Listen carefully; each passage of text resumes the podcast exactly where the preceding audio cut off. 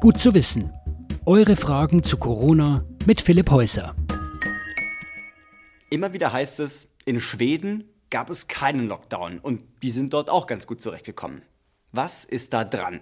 War die Entscheidung Schwedens richtig und wie sieht die aktuelle Situation dort aus? Was genau ist der schwedische Sonderweg, wie die Strategie oft genannt wird?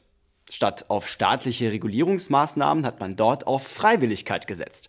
Keine Ausgangsbeschränkungen, Kitas und Grundschulen, Restaurants und Bars bleiben geöffnet, sogar Veranstaltungen von bis zu 50 Personen sind erlaubt. Hätten wir das in Deutschland nicht auch tun sollen?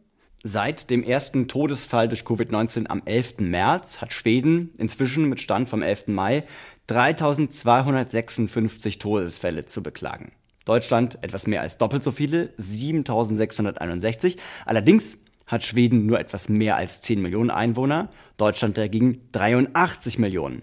Auch im Vergleich zu seinen skandinavischen Nachbarn schneidet Schweden auffallend schlecht ab. Finnland Norwegen und Dänemark mit ihren insgesamt knapp 17 Millionen Einwohnern kommen zu diesem Zeitpunkt zusammen auf etwas mehr als 1000 Tote. Das ist weniger als ein Drittel. Und man sieht auch Unterschiede bei den Sterblichkeitsraten. Hier ist ja die Idee, dass man davon ausgeht, dass in einem bestimmten Monat jedes Jahr unter normalen Umständen in einem Land immer so und so viele Leute pro Einwohnerzahl sterben. In der Grippesaison ist die Zahl ein bisschen höher als im Sommer, aber von Jahr zu Jahr ist die Zahl immer ähnlich. Wenn Covid-19 tatsächlich eine signifikante Auswirkung hat, müsste man das in einer höheren Sterblichkeitsrate sehen, die dann mit dem Verlauf der Ausbreitung korreliert. Das heißt dann Übersterblichkeit. In dem europäischen Datennetzwerk Euromomo, das die Sterblichkeit von 24 europäischen Ländern überwacht und dokumentiert, ist die Sterblichkeitsrate in Schweden inzwischen auf überdurchschnittlich hoch eingestuft worden. Wenn man sich in Schweden umhört, wird oft der zu laxe Umgang mit älteren Mitbürgern kritisiert, zu Beginn der Krise.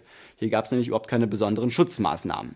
Das ist gefährlich, denn im Vergleich zu anderen westlichen Ländern hat Schweden relativ wenige Intensivbetten. Und dann macht dem Gesundheitswesen aktuell zu schaffen, dass viel Pflegepersonal selbst krank geworden und so ausgefallen ist. Inzwischen sind viele Kinos und Theater beispielsweise geschlossen auch höhere Schulen ab der 9. Klasse und Universitäten. Besuche in Altenheimen sind verboten, es gibt Mindestabstände in Restaurants und das alles scheint Wirkung zu zeigen. Die Lage in den Krankenhäusern ist inzwischen deutlich entspannter. Die Mehrheit der Schweden unterstützt den Kurs der Regierung. Die Zustimmungsrate für den schwedischen Sonderweg beträgt hier derzeit rund 70 Prozent. Ein wesentliches Element ist aber auch, dass viele Schweden freiwillig zu Hause geblieben sind und sich aus Vernunft sozial distanziert haben, als sie eben gesehen haben, was Corona in anderen Ländern anrichten kann. Wenn die Gaststätten in Deutschland wieder öffnen und andere Beschränkungen bei uns fallen, dann bewegen sich Deutsche und Schweden bei den Einschränkungen zumindest auf einem ähnlichen Niveau. Beide Länder zu vergleichen, ist schwer wie auch die Bereitschaft, freiwillig auf Distanz zu bleiben. Aber hoffentlich kriegen beide Länder die Pandemie eben auf ihre Art in den Griff.